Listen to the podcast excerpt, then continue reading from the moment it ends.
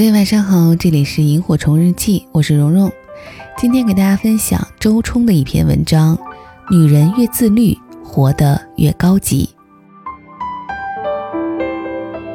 杨丽萍曾接受采访，在她的练功室，有人问她：“你这么瘦，每天吃多少食物？”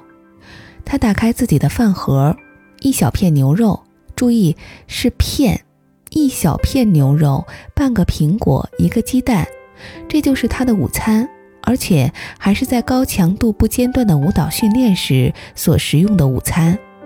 看到他的食物时，相信每个人都会感觉自己是头牛。在一天到晚静坐的日子里，我们还吞咽一堆堆的油腻高热量食物，无法自控，导致身体肥胖，感觉沉重，无止境地往下堕着堕着，离轻盈自由之态越来越远。采访者继续问：“饿不饿？”他回答说：“热量已经够了，你看我还不是照样跳舞，从没有倒在台上。”看到此话，一个词跃然而出：自律。他已经通过理智分析，把自律意识融入自己的血液，成了自动遥控器，成了一套心理程序。一到饭点儿，自然而然的照做。而做到了这样的自律，任何人都不会活得低级。所以，杨丽萍哪怕已经五十八岁，依然有仙姿，有灵气，依然是一个精灵。不少人与之相比，都多了一层油腻的俗气。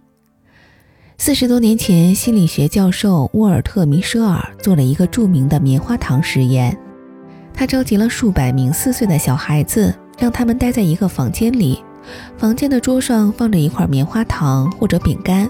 他告诉小朋友，他会离开房间一会儿，桌上的零食可以吃掉，但如果能等到他回来以后再吃，就会获得双倍的糖果和饼干。教授离开后，有些小孩一分钟也等不及，马上吃掉了零食；有些则可以等上二十分钟，获得双倍奖励。实验的有趣之处在于孩子们长大后的表现。一九八一年，参加过棉花糖实验的六百五十三名孩子都已经进入高中。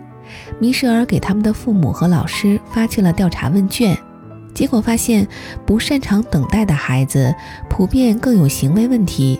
无论在学校或家里，他们的学术能力评估测试成绩较差，不擅长应对压力环境，注意力不集中，交不到朋友。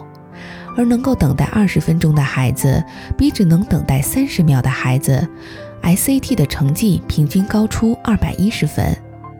实验还在进行，在孩子们进入而立之年之后，两波孩子也出现了明显不一样的表现。不擅长等待的孩子，成年后更容易体重超标、沾染毒品；而擅长等待的，则普遍获得更大成就，身材更苗条，家庭更和睦。我是在三十岁以后才渐渐懂得自律的重要性。我曾经也觉得，人要秉持一种轻松的生活观，想吃就吃，想喝就喝。毕竟人生苦短，及时行乐，方不辜负。但年岁渐长，才发觉不对。在《意志力：关于专注、自控与效率的心理学》这本书当中，有这样一段话：最主要的个人问题和社会问题，核心都在于缺乏自我控制，不由自主的花钱、借钱，冲动之下打人，学习成绩不好，工作拖拖拉拉，酗酒、吸毒，饮食不健康，缺乏锻炼，长期焦虑，大发脾气。而缺乏自我控制，必导致一系列的人生悲剧。身材变形、患疾病、失去朋友、被炒鱿鱼、离婚、坐牢。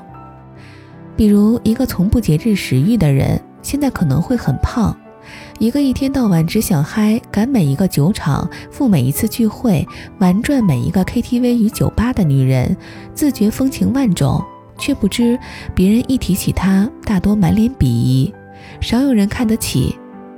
一个听从购物欲，一遇打折便疯狂下单的人，可能现在依然邋里邋遢、没档次、无品位，浑身的廉价气质。是的，在这个社会里，我们很容易听到美化堕落、懒惰、不自律，来让自己心安理得的漂亮言辞。我们会说，放纵自己就是善待自己。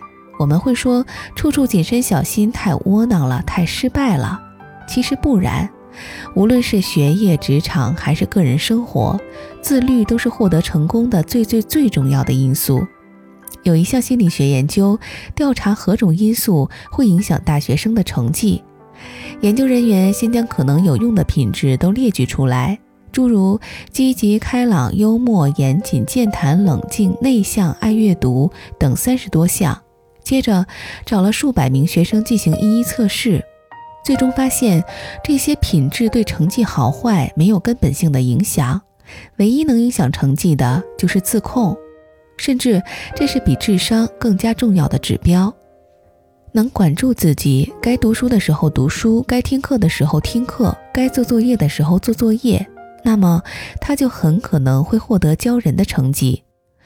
在生活中也是一样，自控力强的人比较少患心理疾病，工作更有效率，较多有共情同理心，更受人信任，也更容易成功。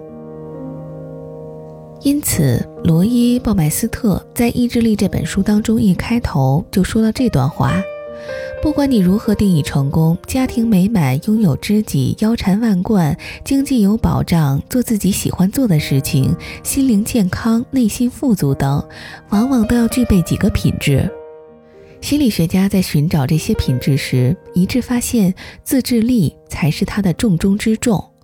当然，生活方式的选择是每个人自己的事儿。任何一个有志、有趣、有品者，都会向着更好的方向努力，摆脱自身的脏乱差，获得更加真善美的人生。只有如此，我们才会感叹生而为人真好。那么，怎样才能做到呢？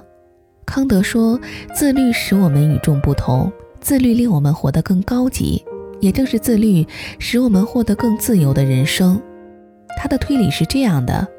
假如我们像动物一样听从欲望、逃避痛苦，我们并不是真的自由行动。为什么不是？因为我们成了欲望和冲动的奴隶。我们不是在选择，而是在服从。但人之所以为人，就在于人不是被欲望主宰，而是自我主宰。只有自我主宰，才会获得自由。前些天在朋友圈看到一段话，说的妙极了。他是这么说的：“我对任何唾手可得、快速、出自本能、即兴、含混的事物没有信心。我相信缓慢、平和、细水长流的力量，踏实、冷静。我不相信缺乏自律精神、不自我建设、不努力就可以得到个人或集体的解放。当你一拔剑四顾、满目茫然，困在生活的荒漠、现实的牢笼中，不知何去何从。”请记得，通往自由之境的唯有一条路可走，以自律之法规避掉麻烦，摆脱掉羁绊，集中精力，全力以赴，前往你想去的远方。或许穷极一生借此之途，你也无法抵达梦想的乌托邦，但是在前行的路上，你一定会充满欣喜，充满福祉，遇见自我的桃花源，遇见意志的理想国。在那个大同世界，你会与自己重新相爱，与他人握手言和，同时对世界说：“我生，我爱，我无悔。”